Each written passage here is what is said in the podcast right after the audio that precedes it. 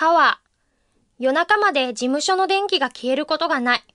喉が渇いて水を飲みに台所へ行くと、必ずキーボードを叩いている音が聞こえる。まだ仕事と言いながら、私も自分の PC の電源を入れる。午前2時。思い起こせばこの不況の中、社会福祉法人の老人施設を辞め、自営業に手を染めるなんて結婚当時には考えもしなかった。しかし主人には社会的な保障がない。選挙権もない。保証人も普通なら一人でいいところを必ず二人以上と言われる。表向きには普通の日本人と何も変わりはない。けれど、一度安定している職が何かの理由で解雇、倒産となれば再就職はできないに等しいかもしれない。それが主人を含め在日外国人の現状。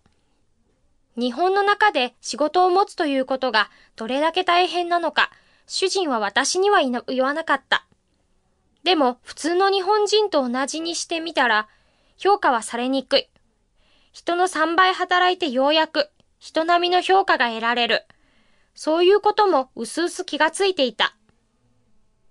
それでも毎日の生活のため、生まれたばかりの息子のため、文句も言わず懸命に働いてくれている。本当に頭が下がる思いだった。そんな時、突然独立をしたいと言い出した。それも全く畑違い、貿易の仕事。顧客はインターネットのホームページを通じて世界各国。オーダーをもらい、取引交渉をし、その後、輸出手続き、通関、そして出向、その後の事務処理。聞いているだけでめまいがした。それでも主人はこう言った。頑張れば頑張っただけ収入につながる。先のわからない仕事を続けていくよりも思い切って独立をし、貯蓄も増やし、子供たちのためにも安心して生活できるよう頑張りたい。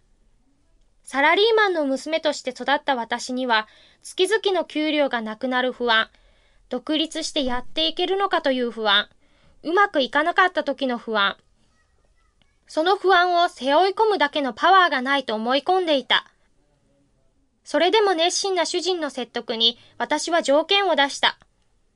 今の仕事を続けながら6ヶ月やってみて、その取引高が1000万円超えるようなら独立しよう。と言いつつ、自分もその一端を担うなど考えもしなかった。主人の挑戦が始まった。毎日来るメールに返事を書き続けた。外国からの電話は夜中でもかかってくる。それでも必ず起き対応した。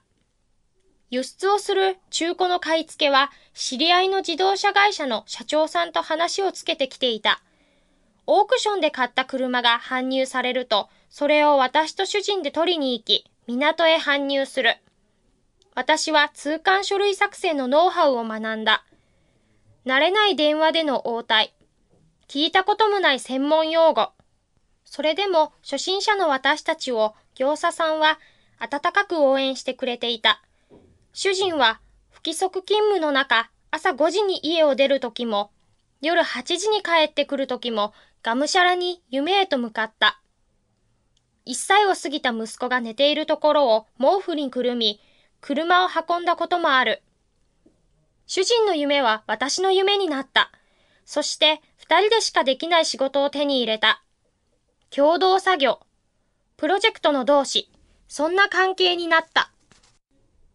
約束の6ヶ月が来て、主人はサラリーマンを辞めた。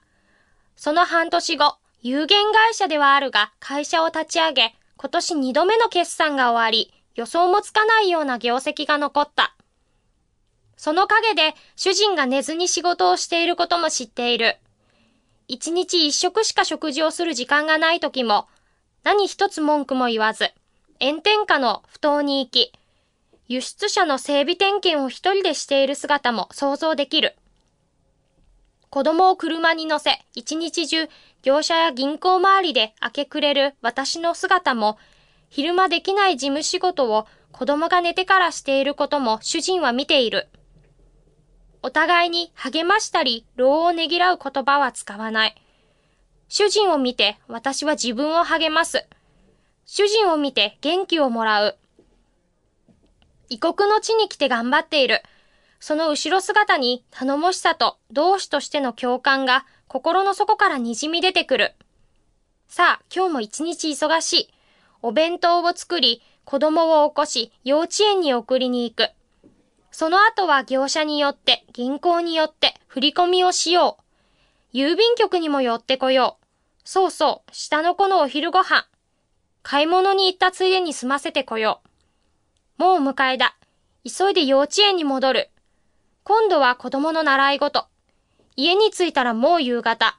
掃除機をかけて夕食の準備。食べさせたらさあお風呂。兄弟喧嘩におもちゃの産卵。寝かしつけたら事務仕事開始。